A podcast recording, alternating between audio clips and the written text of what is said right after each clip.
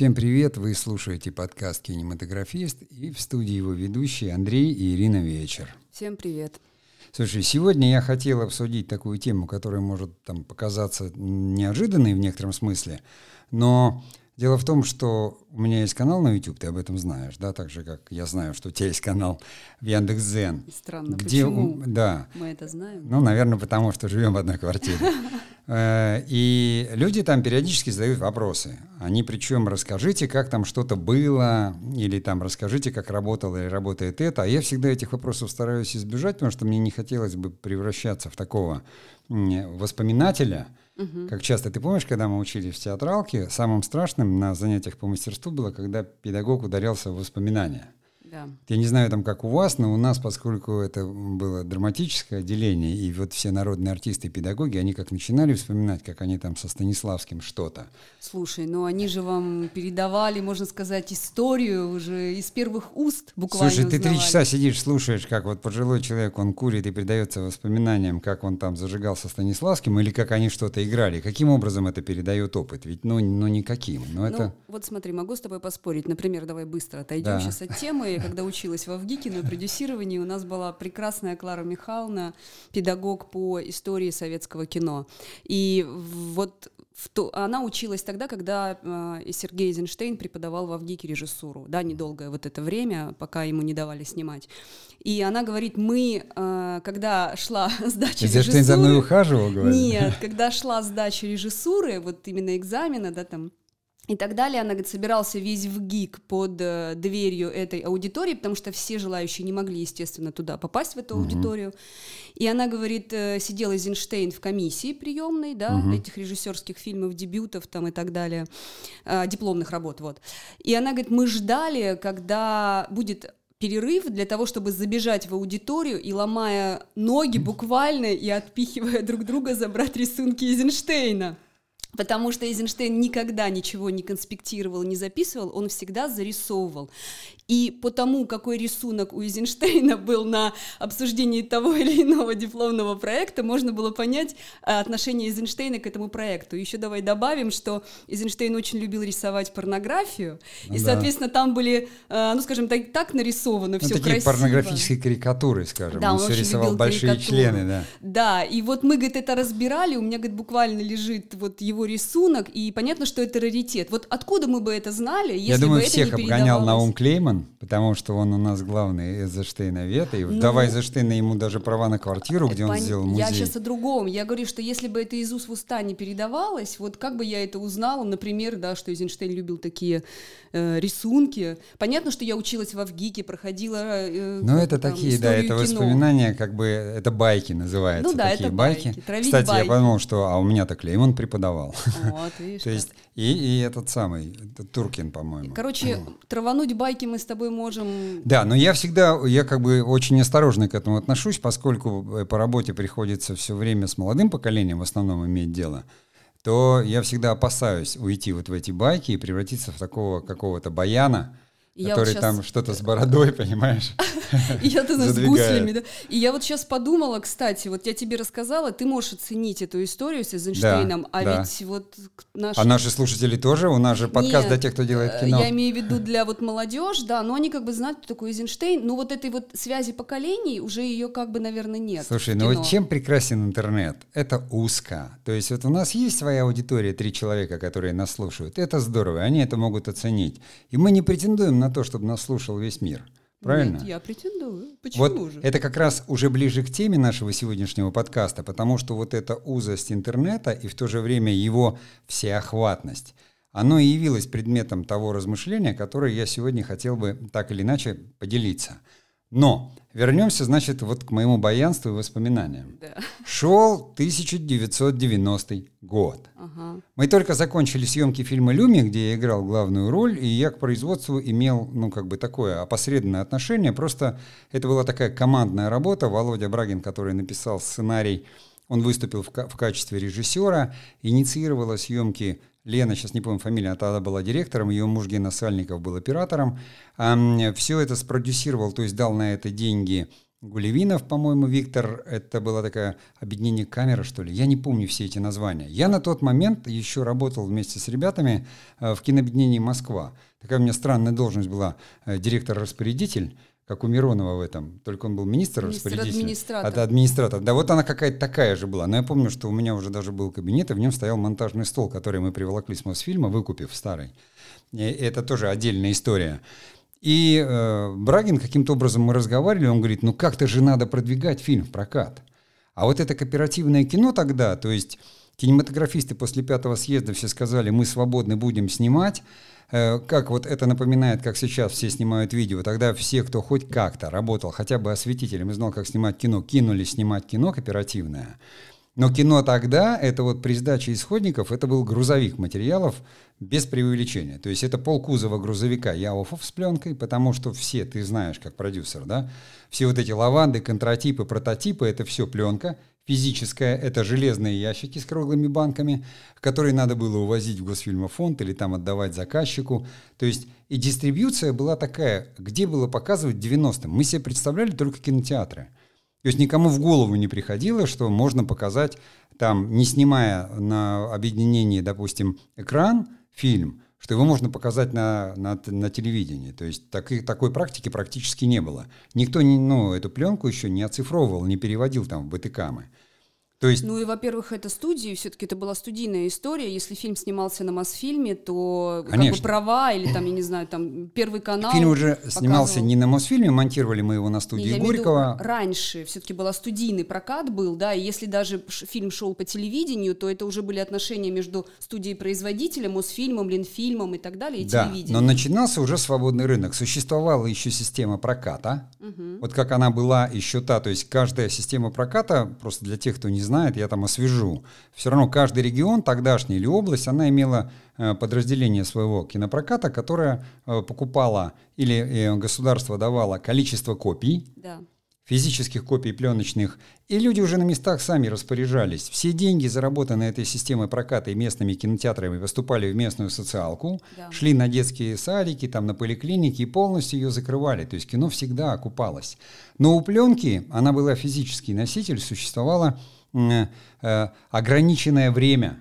Использование. Использование, да. Я не помню там количество показов, э, что-то такое, но что-то около там 20, что ли, тысяч показов. То есть она начинала физически рваться после 10, по-моему, до 20 вообще никогда не доживала. Ой, кстати, да. Ой, я помню, как в кинотеатре в детстве сидишь, и пленка рвется. Вот этот вот момент, и все свистеть начинают. Кенчик. Да. Я это помню, да, да. Сапожник, сапожник кричали на этих. И эм, вот это физическое ограничение, собственно, оно являлось таким оценочным. То есть копия, ты прекрасно понимал, что продавая физическую копию, человек ее увозит. Это был еще СССР, 90-й год. То есть у, него там через два года она просто сдохнет физически и все. То есть он будет ее заклеивать, но ее надо возить, в разные аппараты вставлять, она умрет, и у нее была цена. Я хорошо помню цену 17 тысяч рублей копия фильма «Люми». Поскольку мы, как кинообъединение «Москва», встали на кинорынок, один из первых кинорынков проходил он в Измайлово тогда. Угу. Там все это оформили. У нас был стол. Я договорился с директором у нас, который был генеральный, Андрей Бредихин. И я говорю, я, давай попробуем. Вот я кино снимал там с другом, почему бы нет? Ну, то есть какая-то никакая дистрибьюция. И я встал за столом, продавая вот эти копии, и я хорошо помню, как кто-то повесил огромный плакат с «Терминатором», вторым, по-моему. То есть вот висел Шварценеггер, и это было, я понимал, что Шварценеггер снесет всех. То есть Терминатор все. А приезжали, причем с Украины тогда еще приезжали, Советский Союз, вот эти прокатчики покупали. Они ходили по всем столам и смотрели, у кого какое кино уже так кино было, ну, прилично, потому что кино освободилось где-то, вырвалось в 85-м, и вот э, эти за пять лет успели, и, и снимали и мастера такие, как, допустим, Тодоровский, да, «Интердевочку», и были уже вот такие фильмы, там, как наш. Наш Люми не относился к оперативному кино, я думаю, что многие его видели и помнят, его позиционировали как первый советский фильм ужасов, э, Художник у меня там нарисовал тоже какую-то картинку, где никто ни на кого не похож. Я помню там его премьеры в московских кинотеатрах, не суть. Суть в том, что вот эти копии подходил человек и говорил, сколько стоит, что, то есть про что фильм. Посмотреть, у тебя не было здесь видика, чтобы ты мог показать. Да, трейлеры тогда не делали. Да, то есть ты мог только вот рассказать, э, ты мог, э, значит, аннотацию какую-то дать, там, понимаешь, то есть даже печатный материал, там, мы, к счастью, у нас еще была полиграфия своя в, в компании, ну, которая да. очень хорошо развивалась, поэтому... Да вы, да вы богатенькие были. Я помню, что я продал, наверное, купи 5 или 7. Одна уехала в Сумы куда-то, еще куда-то, то есть я не знаю, но люди платили, то есть физически человек говорил, да, 17 тысяч, давайте счет. Я вот перевожу 17 тысяч рублей, а вы мне отправляете копию. То есть ты на копирфабрике заказываешь копию, и копия физически едет потом туда. То есть, конечно, там могла возникнуть история, когда люди купили и перевели деньги, а потом раз там компания исчезла, да, и, и копию никто не напечатает. В нашем случае вроде там свои 7 копий мы отправили, потому что Володя потом перекупил права и уже дистрибутировал через другую компанию. Но фильм еще успел пройти на экранах. Вот смотри, как интересно, да, кино было тогда еще экономикой. Да, оно всегда Сейчас было экономикой. вот это кажется из разряда нев... это невероятного просто с нашим российским кино.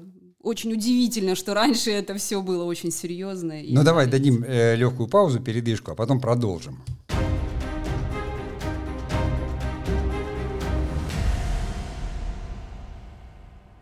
Да, кино было экономикой, но эта экономика приходила только из кинотеатров. Угу. Через несколько лет каким-то образом фильм был оцифрован и шел по Первому каналу. Эти копии, которые я сейчас вижу в интернете, они еще до сих пор там этот циферка 1 стоит. Да, да, да, да, да, да. Останкино тогда это называлось, да, да еще да, не да, первый, да. он назывался Останкино. Угу. Как там это уже переводили, я, в, в общем-то, эту вещь не знаю, но э, на ВХС, понятно, там копии пиратские разошлись, откуда-то ушли, но вот экономика вся закончилась, то есть фильм отбил себя в прокате за счет продажи копий, даже не в прокате, собственно, ты копии продавал. Всем остальным занимались прокатчики. Ты не знал, где его показывают, в каком кинотеатре, то есть эта система буквально через год она умерла. Чуть позже, по-моему, в 92-м Тагиз Аде, тогдашний директор вот этой системы госкинопроката, привез 3000 копий американских фильмов категории там С и Б, таких вот там, как «Красная Соня» какая-то или, или как «Красный Скорпион», вот такие вот фильмы, они выплеснулись в кинотеатры, и уже там с 93-го, начиная, кинотеатры стали превращаться в салоны.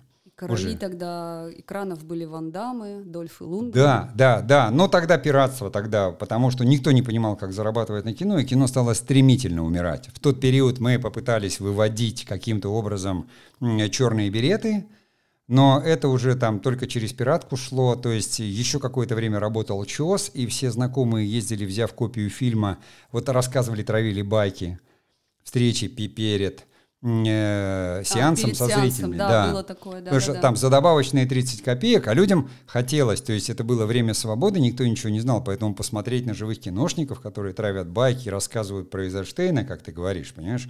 И поэтому назначались люди просто вот из киногруппы, любой человек – что-то знаешь, можешь байки рассказать, и поехали с копиями. И это тоже была экономика, которой потом там до года 94-го мы тоже занимались. То есть пытались, еще можно было приехать и по клубам показывать, и как-то деньги какие-то собирать. Ну, потому что была система киноклубов в Советском Союзе и она достаточно активно да, развивалась. Да, да. И люди там, они, они начинали уже смотреть на ВХС, но все равно живая копия, то есть еще работали вот старые проекторы какие-то, то есть она существовала за счет энтузиастов.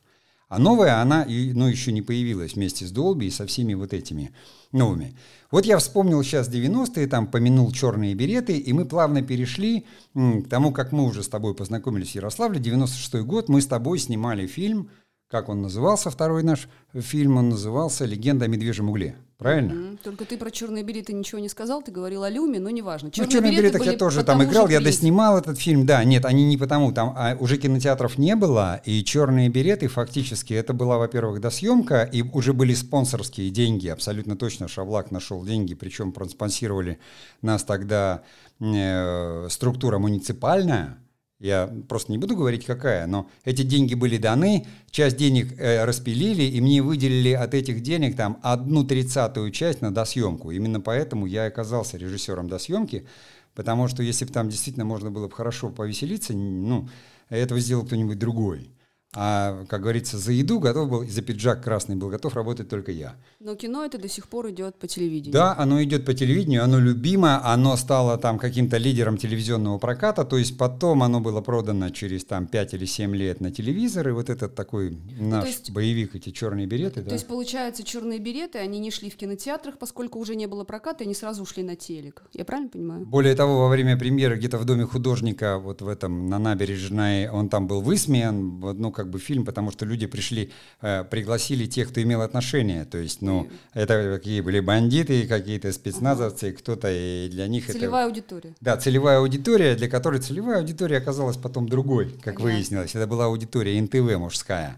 И оно как раз вот э, НТВ в 2015 году он что ли был зафиксирован да, как да, вот, да, э, и признан таким вот, понимаешь, хотя такой, ну шняга достаточная, но тем не менее и его сняли еще в 91 или 92 году, даже в 90-м, потому что там парад э, Черноморского флота был заснят. Очень долго э, лежали отснятые материалы, потому что умер продюсер, автор книги. И вот продюсеры, ребята, которые вот мои друзья, они выкупили эти права, они получили права на э, эти, пленку, там на все. Мы отсмотрели вместе вот с монтажером Бадорина, она монтировала «Щит и меч», это Людмила Бадорина, она была монтажер Басова Владимира, вот, э, то есть очень опытный режиссер монтажа, отсмотрели, было понятно, что не хватает материала, и стали креативить, и я вот выступил с креативом, я говорю, а что не доснять две части, не дописать?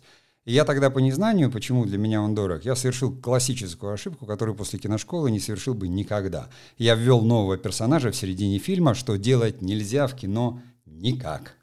То есть, и это как бы фильм... И это есть, сработало. Да, это сработало, странно. это всем понравилось, что в середине фильма появляется персонаж. Там проблема была одна, что были сняты все направления, когда десантники стреляют, и не было снято в той стороны. Второй, когда бандиты гибнут. И поэтому в тот момент, когда десантники стреляли, потом действие уходило внутрь корабля, где вот и действовал некий там вымышленный персонаж. Но это вот, чтобы меня больше про байки не спрашивали, я говорю, что я сегодня не о байках, а о системе дистрибьюции. Вернемся в 96 год, и вот в этот уже небольшой фильм, локальный. То есть мы имели что? Мы имели регион Ярославль, да, и имели региональное телевидение, только зародившееся, новое. То есть появилась новая среда. Возникли, я приехал в Ярославль на э, вечер встречи выпускников 15-летия там, института, и вдруг увидел, что появилось две новых телекомпании, абсолютно точно существует театральный вуз и три театра, в которых есть актеры, да, и появилась новая среда, я пошел к директору одного из каналов и сказал, давайте делать кино, потому что вы тут, а у людей еще был интерес к кино, они сказали, давайте делать. Правильно? Да. На одном канале я год провозился, снял «Чем черт не шутит», вот этот телевизионный сериал – а, там отдельные вещи вот так и показали там по телеку, и, и даже пытались э, продать, его Лисовский готов был купить, но это был такой сериал э, на уровне вот этих э, первых ментов в Питере, то, что копицы делали, это было одно и то же время. Улица разбитых фонарей? Опять же экономика, потому что, почему я уехал в Ярославль? Потому что вот с ребятами, с которыми делали «Черные береты», все начали покупать мексиканские сериалы. Серия мексиканского сериала стоила где-то 10 тысяч долларов в закупке. А я посчитал, что в Ярославле за эти деньги можно снять свой сериал. Но, конечно, никто не был таким сумасшедшим, чтобы за такие маленькие деньги работать, когда можно получить там больше. Но мы сейчас уходим в телевизионный сериал, а мы все-таки про дистрибьюцию. Стоп. Да, я говорю про дистрибьюцию. Вот этот, э, то есть я пошел на телевидение региональное и заинтересовал их. И телевидение явилось показчиком. Ведь там же есть экономика, потому что на самом деле Телевидение выделило средства. Там мне платили какую-то зарплату, закупили технику необходимую. Мне пришлось организовать с нуля производство. Особенно сложно было со звуком, но мне повезло. Я помнил, что в Ярославле снимали кино. Я нашел оператора, который еще эм, как бы помнил, как работать на пленку и снимал с этим кино. Здесь оказался звукорежиссер со студии «Молдова фильм». То есть я взял художников из театра, театральных, да, которые понимали там и по свету. Был художник по гриму, Слава Юнин, ты его помнишь, который, собственно, до этого был гримером в кино. То есть я нашел еще людей, которые знали, что такое кино. И поэтому мы это сняли. Мои друзья-актеры, то есть они не имели опыта, но тем не менее я их знал, потому что я с ними учился. Именно поэтому и фильм показали, но это был региональный показ.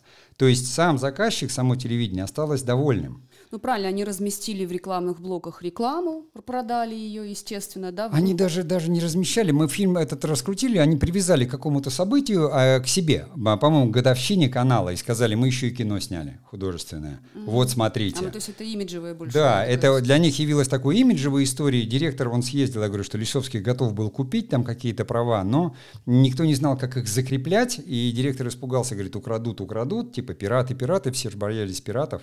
Это те времена, когда те, телеканалы местные показывали просто фильмы, покупая их на рынке. Да, кстати. Никто на права не заморачивался. Да, да, да. У меня э, монтажером был человек, ты его помнишь, да, Сева, который просто...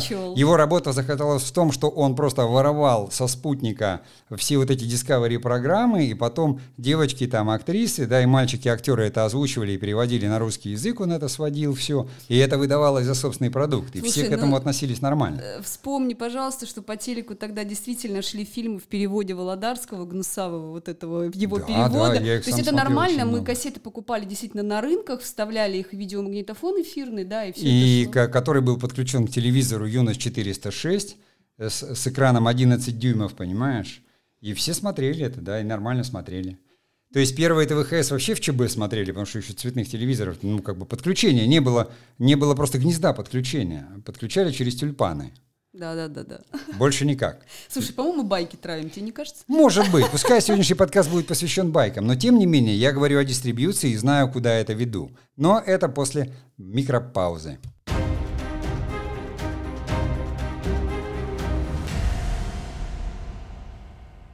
Так вот, возвращаясь к дистрибьюции, возник в 90-е, для меня точно возник так называемый региональный рынок. То есть я пришел с идеей и ее реализовал.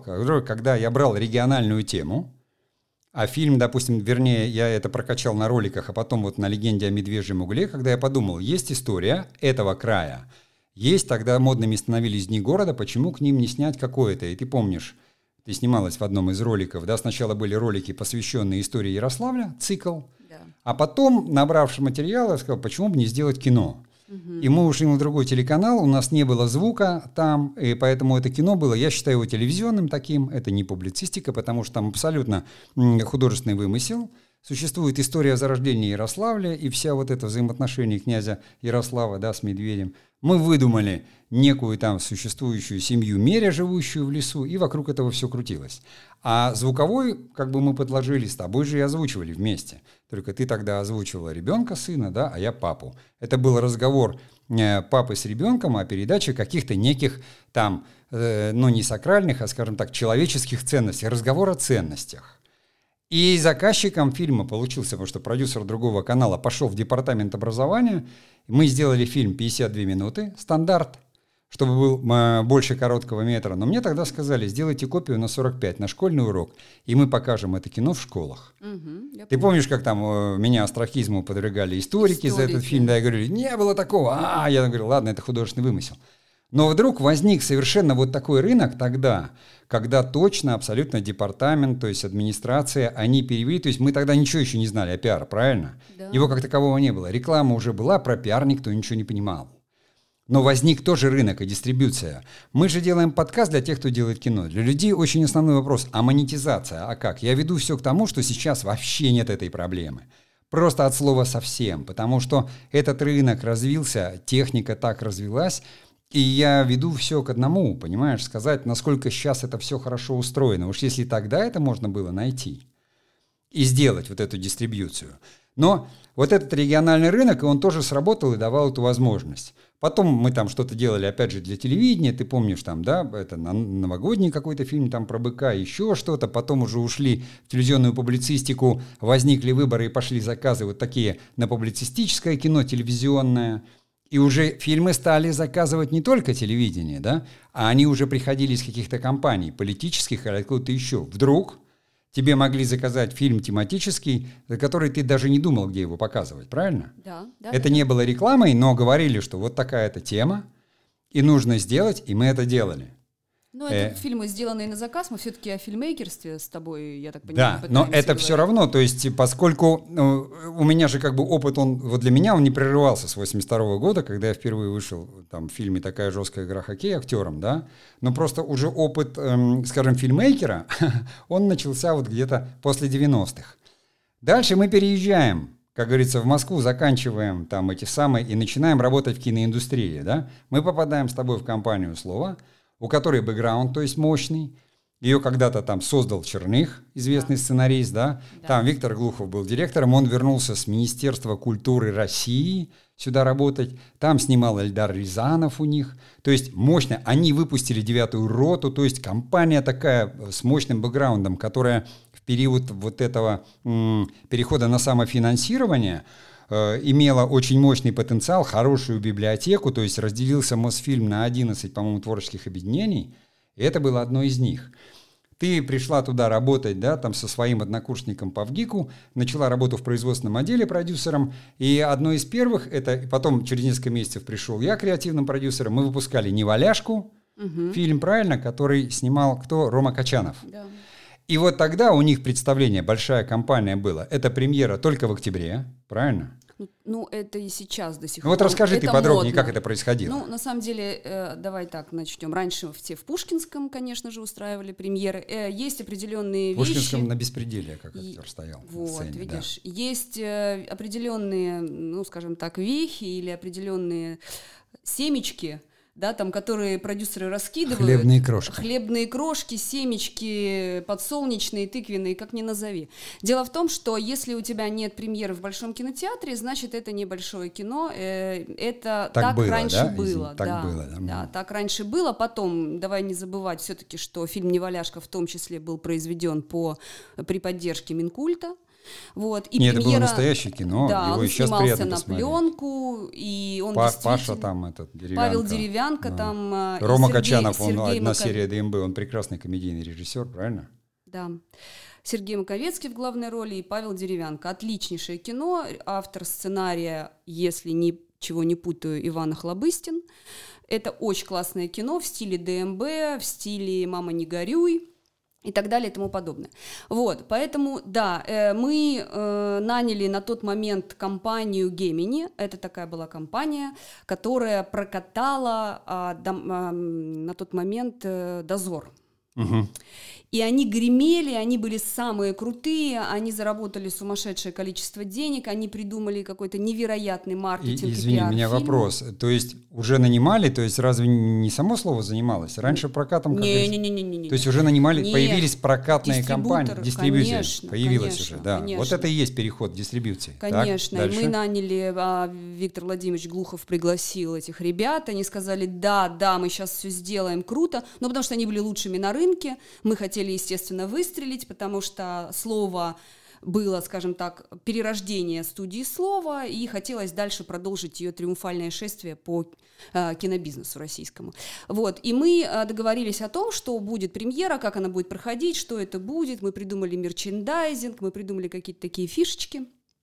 И в какой-то момент, э, наверное, за день до премьеры, вдруг мы сидим на студийном совещании на своем, и кто-то из нас, не помню кто, сказал, ребят, а нет ощущения, что ничего не готово, почему э, дистрибутор на нас не вышел до сих пор до вот до этого момента 24 часа осталось до премьеры.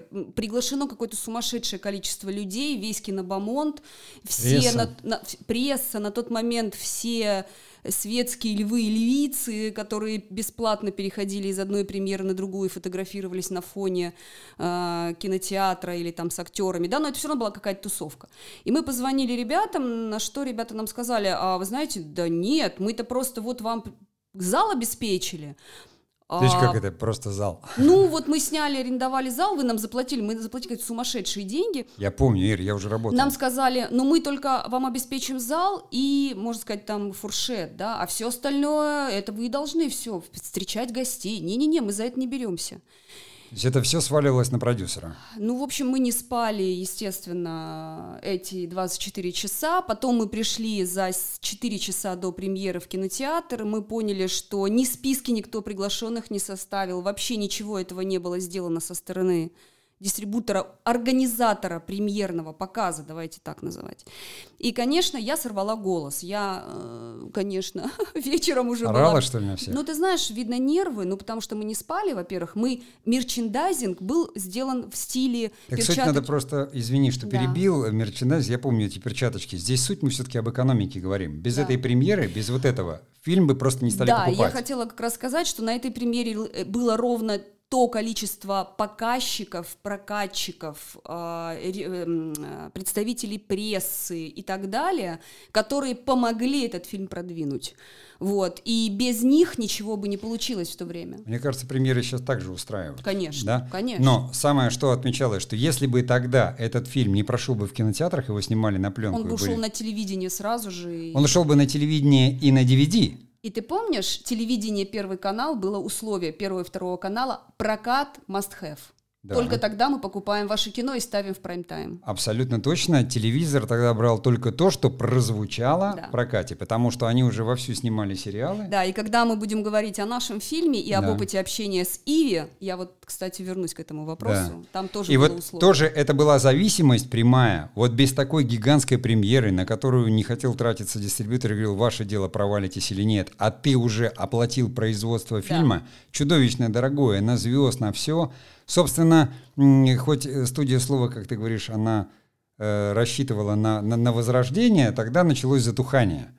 Именно потому, что потом мы выпускали уже, э, как, как он назывался, «Откуда берутся дети?» Ну, и а- это был фактически сразу же Телевизион, DVD. да. DVD-релиз, он ушел в DVD, минуя, потому что в кинотеатр никто не взял. Это сразу падение по деньгам. Просто один из продюсеров был владелец фирмы «Союз», и он, был, он, он вложился в фильм, потому что сразу понимал, ему нужен DVD-релиз. Он, он на этом зарабатывал. Через несколько лет помер и «Союз», и на месте его уже отстроена «Арма», там, где они сидели, на этом вот конечном заводе. Ну, ты не забывай, Союз, они же не только кино правами, Конечно, а музыкальными конечно. правами еще. Да, я просто говорю, что вот сама, просто тогда э, на фильм истратили вот столько денег. Ты в прокат не вышел, хотя бы если бы ты половинку собрал с проката, дальше ты добирал. Первое DVD права, потом телевизионные. Если ты хорошо вышел в прокат, тебя возьмут первый, второй, а они заплатят это прям сразу долю хорошую. То есть они могли. И вот как бы там что-то окупалось. Конечно, продюсер зарабатывал только на хвостах, вот на дальних правах. Да, и, кстати, сейчас, вот если мы мостик этот бесконечно было стало, пе- перекидываем сейчас канал и первый, и второй, и, наверное, уже НТВ, и СТС, я точно знаю. Если бы продюсер, если, э, если продюсерам канала интересен тот или иной кинопроект, они уже на стадии производства закупают первые, третий, ну, как бы... Права, па- и прав- эти деньги уже и участвуют де- в производстве да, фильма. Да, да. Да, То они его как уже- бы авансируют, чего тогда Да, не было вообще. Да, сейчас так. Вот. И как раз переходя вот к тому, что мы там отработали, где-то отработали, можно там не поминать сейчас вот, ну, как бы, потому что сериалы, которые мы тогда делали у Цикала, когда сделали «Среду», они Ну, в основном ориентировались на заказ на телек, то есть Это это, щас, сейчас они да. уже вышли как бы на другой уровень. Мы ушли в независимое кино, которое, как нам казалось тогда, вот появляется прямо, вот начинается, да? В нулевых это было очень модно. Да. Началось это с И все, Никоновой. это уже появилась техника, на которую можно снять подешевле. Марк 2.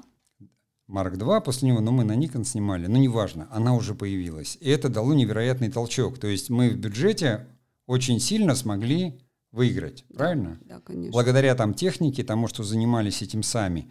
Но с дистрибьюцией получалась ровно та же история. Ты вот занималась дистрибьюцией, и ты помнишь, у нас э, был как бы московское кино, по-моему, да, они сказали, мы дадим вам, ты помнишь, да, они сказали, там утренние сеансы в кинотеатре. Ну да, они сказали, что мы можем вас прокатать в течение двух недель. а, Мы, мы дадим вам несколько кинотеатров. В 9 утра а, будет сеанс. И, ну, мы так подумали, а что нам, зачем мы При потратим этом никто не сумасшедшие- занимался рекламой. Ну, то есть мои попытки сделать там в страничке в соцсетях, тогда появившихся в Facebook, там ВКонтакте, они ни к чему не приводили. 150 наших друзей подписано.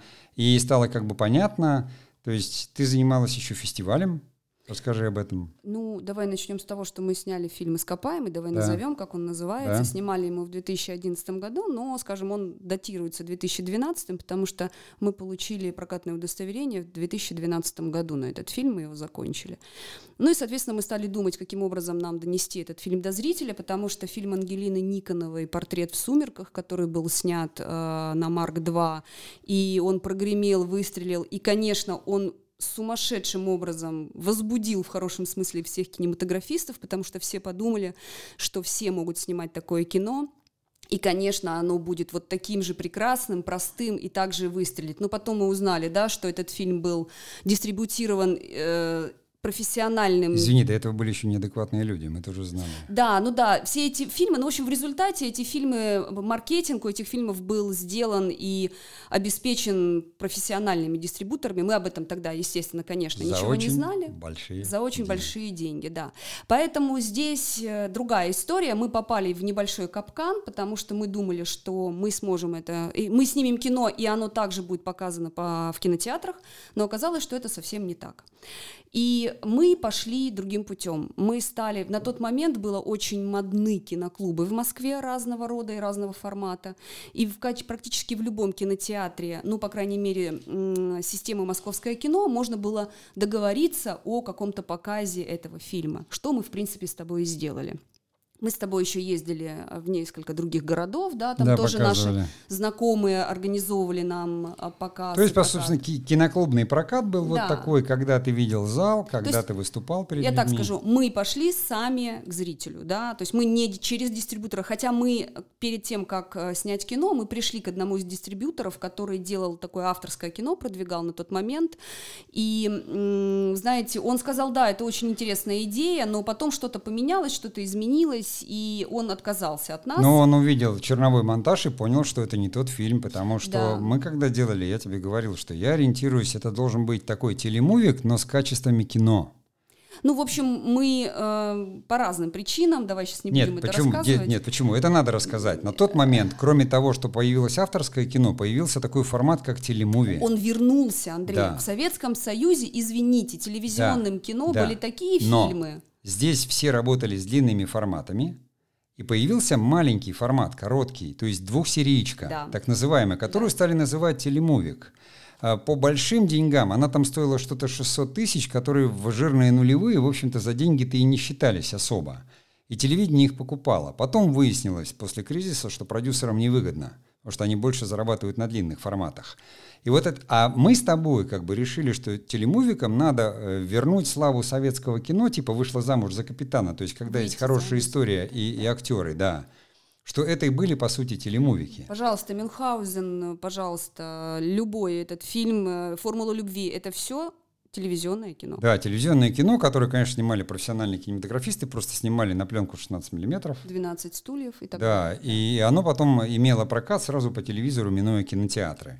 То есть такое было и в Америке, и во Франции, и везде было. То есть просто кино это ничем не отличалось, кроме того, что его не показывали в кинотеатрах, а он шел сразу на миллионные аудитории э, по, по телевизору. Нам казалось, что это хорошая экономика, да? Да. И мы, естественно, когда мы все, фильм был уже готов, оказалось по разным причинам, что эта экономика уже не работает и не сработает, потому что появилась кинокомпания русская, которая сначала делала еще более-менее приличные телемыло, телемувики, вернее, а потом, к сожалению, ушло в сериалы, в такие, в которые невозможно было уже смотреть, и они заполонили уже, можно сказать, эфир федеральных каналов, и пробиться туда было просто невозможно, потому что у нас не было ни возможностей, ни знакомств, ни финансов и так Мы далее. сделали попытку с тобой сделать из этого какое-то некое фестивальное кино, которое провалилось, я считаю, потому что это, ну, как бы была хорошая твоя идея. Мы сделали некий монтаж, который с такой музыкой и со всем, что кино превращал в такое достаточно тяжелое зрелище. Ну да. Хотя таким мы его не задумывали. Мы отправляли его, вернее, ты в кинотеатры, потому что тоже нужна была какая-то репутация.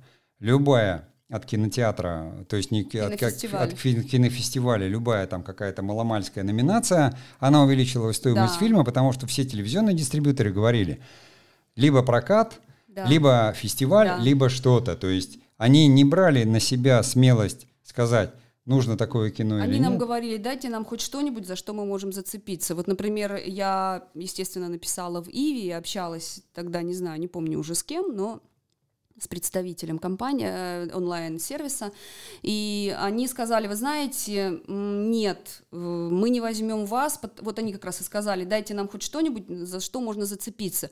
В Иви мы здесь э, размещаем либо кино, которое вышло и прошло по большим экранам, либо кино, которое прозвучало на фестивалях, либо это кино, которое знают и любят все, известных режиссеров, либо с известным актером. Ну, в общем, то они не занимались маркетингом, да, у себя на онлайн-канале. А, может быть, сейчас они этим занимаются, тогда они, по-моему, этого не делали. И человек просто заходил, выбирал кино, которое он любит и смотрел, да, то есть они на это были нацелены. Сейчас Поэтому... у них появился любой контент уже, включая, в общем-то, Пучкова, где, в ну, общем, его реклама этих шампуров. В общем, в результате, они, в результате они нам отказали, и девушка, с которой я общалась, я очень долго до нее пыталась достучаться, она мне сказала, вы знаете, Ирин, вы меня извините, но давай, я говорила, ну давайте хоть попробуем, ну давайте, может быть. Она говорит, Ирин, ну мы выставим вам такие условия, которые исполнить вы, к сожалению, не сможете, чтобы попасть к нам на канал. То есть она дала мне понять, что мы им не интересны. Они не канал были, они уже онлайн-сервис. были онлайн-сервисом да. первым, и, и туда тоже было не попасть. Да. И нас выручило и спасло, да, мы пошли вот по рекомендации кого-то из знакомых. А, я знаю прекрасного продюсера Говори. Вадима Горяинова, можно, да. наверное, это сказать. Ну, ты работала я его, у него. Я ну, его очень люблю, знаешь. он снял очень прекрасные фильмы совместно с Валерием Тодоровским, например, «Стиляги»,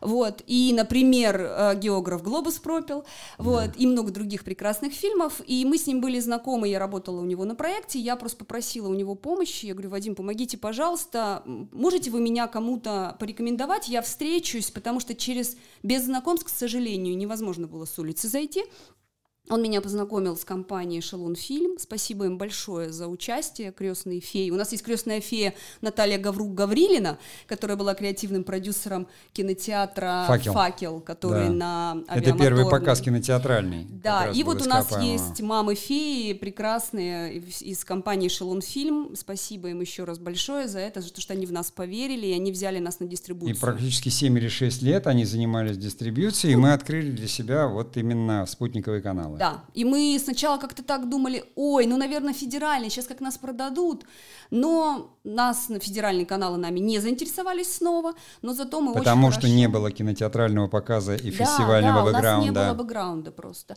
И, соответственно, мы прошли очень хорошо по э, кабельным каналам бывших стран СНГ, мы прошли... Это тема фильма, да. Да, мы прошли очень хорошо по русскому иллюзиону. Он нас несколько раз покупал. Союз, по-моему. А, вот да, это. Союз очень нас хорошо тоже несколько раз покупал. Ну, в общем-то, мы не жалуемся. Стабильно 2-3 раза в год, да, вот это показывали. И это тоже была целая дистрибьюция. Да. Э, сразу могу оговорюсь, если кому-то будет интересно, мы не окупили. Мы потратили на фильм, вот лично вот денег, живых денег, чтобы вы понимали, да, 59 тысяч долларов. Вот в Кинопоиске есть фильм «Ископаемый», можете туда зайти, там эта сумма висит. Но э, с учетом того, что весь пост, весь постпродакшн сделал Андрей, потому что на тот момент он владел всеми звукорежиссурой, э, монта монтажом, сведением звука, сведением и так далее, как бы финализацией всего фильма, да, даже и выгодно его на какую-то там, в какую-то копию. Вот. И, конечно, постпродакшена не было вообще никакого, по деньгам затрат вообще никаких не было. Вот мы потратились только на производство, это было 59 Техника? тысяч рублей. Закупка. Да, мы купили технику, потому что посчитали, что купить технику дешевле, чем ее арендовать, у нас действительно так было. И, соответственно, мы даже половины денег не отбили, но мы получили колоссальнейший опыт, и мы да, можем сейчас об этом вам да, рассказать. Да. И более того, вот сейчас как раз мы сделаем паузу и расскажем то, к чему мы все это вели.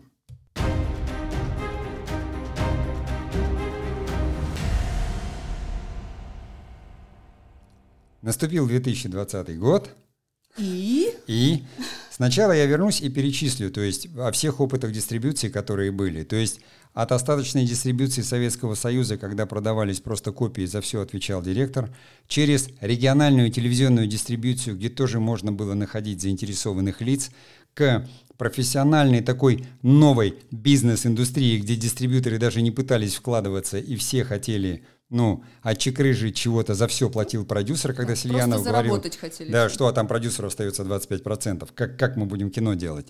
Через попытку войти в новое независимое кино и вот на региональные каналы в телемуве, где тебе все одни говорили, ну, если у тебя нет там, пускай не канской ветви, но какого-то фестиваля, или ты не прошел в прокате, значит, ты нас не интересуешь вдруг через мощные вторичные рынки, такие как вот кабельные сети, допустим, и были еще сети гостиничные сети, если ты помнишь, да?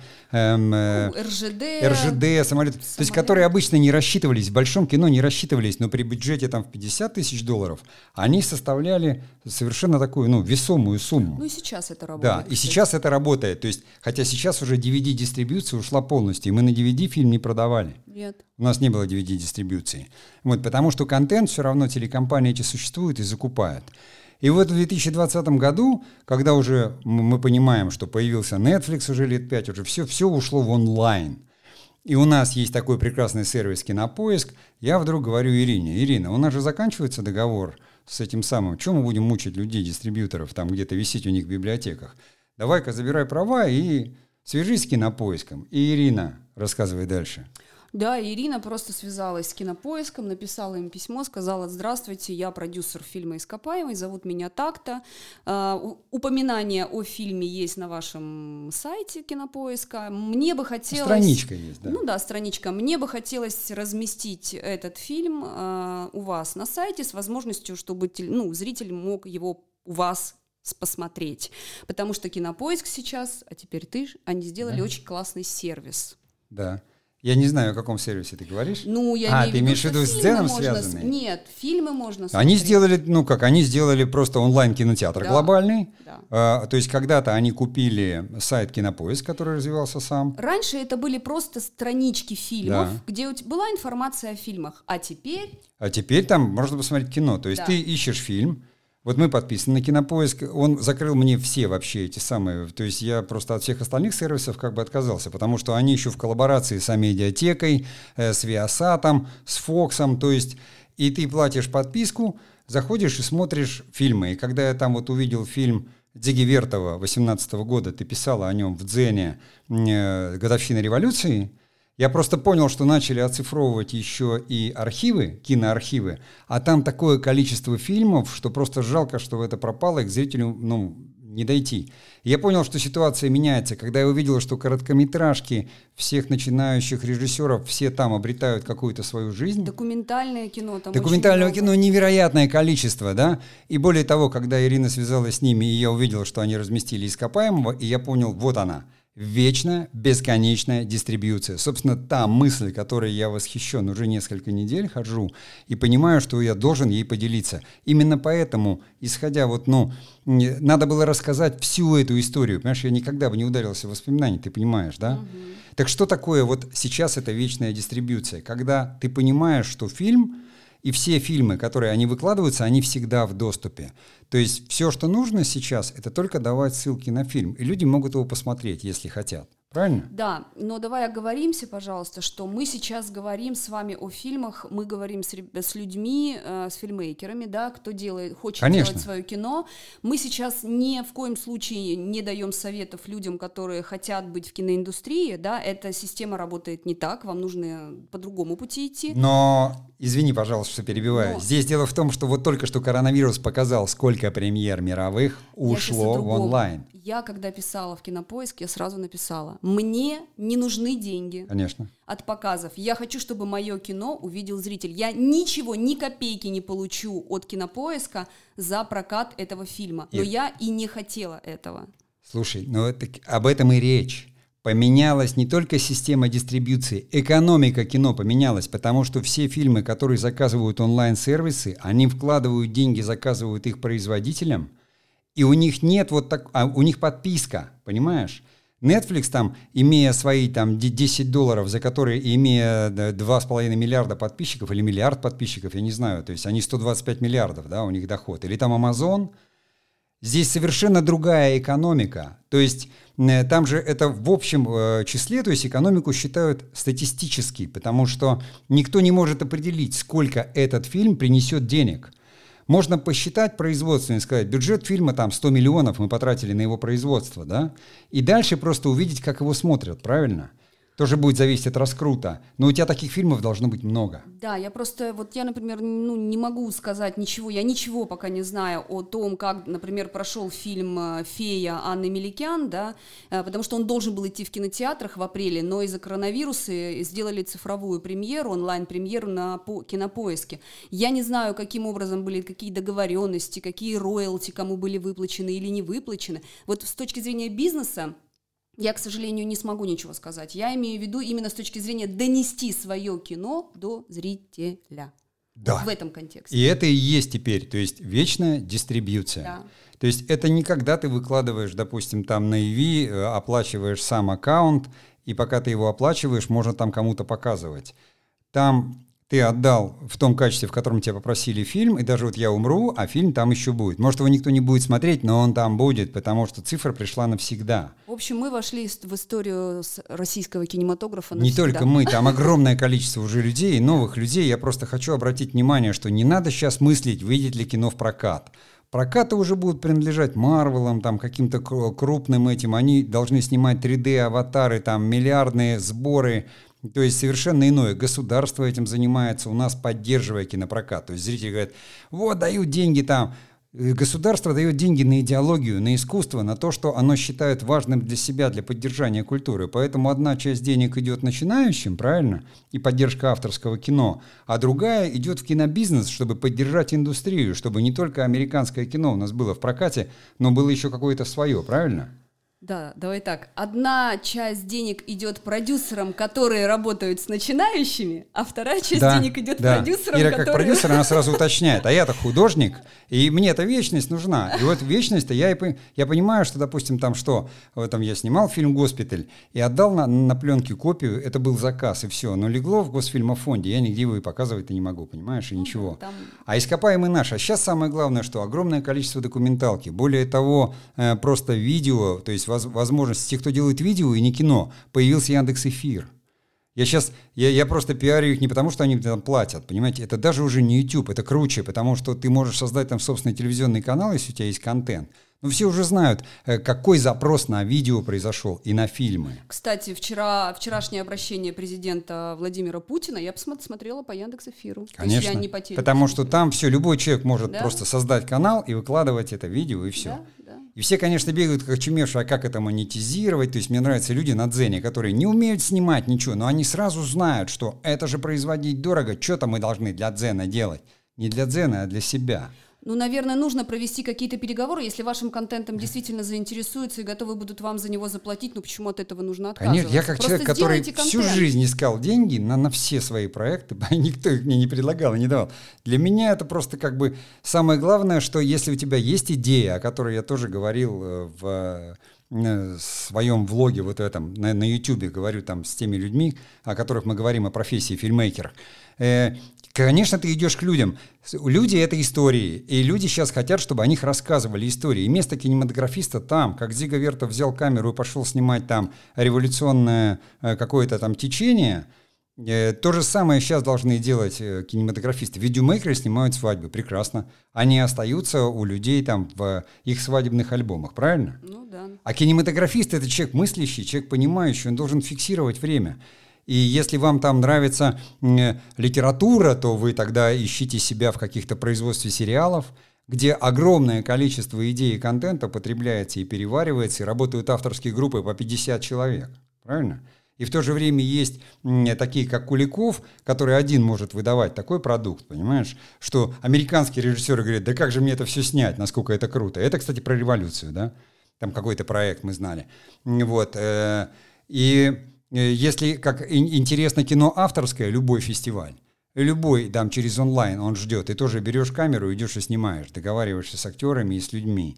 И через это вы тоже это все монетизируете. Да, кстати, сейчас интересно, везде пошел маркетинг Канского кинофестиваля очередного. Они в октябре будут проводить его в режиме онлайн. Если вам интересно, это, мне кажется, нужно будет увидеть и посмотреть, как Канский кинофестиваль, такой мастодонт, перейдет на цифровые рельсы. Это будет очень интересно. Ну, а мы, я также понял, что второе дыхание, да, пускай там нет каких-то, ну, не столько средств, у меня, наверное, сейчас нет какого-то желания, какой-то идеи для игрового кино допустим, которые я понимаю, что уже при том опыте, который есть, меня не затруднит этих связях его просто снять, да. Но, но мне очень интересно то, что происходит, и документальное кино, и я понимаю, что, допустим, сделав документальный фильм там за несколько месяцев какой-то, э, ты его выкладываешь либо на кинопоиск, либо на какие-то другие эти сервисы, и все, что ты должен делать, это просто сам помнить о дистрибьюции, то есть присутствовать в социальных сетях, собирать свою аудиторию. Вот здесь мы приходим как раз к вопросу вот этой узкого фокуса. То есть у документалки, допустим, тема, она должна, с одной стороны, захватывать какой-то широкий аспект, но должна быть очень узко направлена на определенную аудиторию. Так же, как и в сериалах сейчас. Есть доярка из Хацапетовки, которую производят, и есть эксклюзивные сериалы ТНТ Премьер – да, которые очень похожи на там сериалы Netflix по качеству, которые делают большие профессионалы. Ну, либо старт, либо премьер, да, это у нас сейчас два таких. Об этом Ирина как раз в канале Дзен пишет.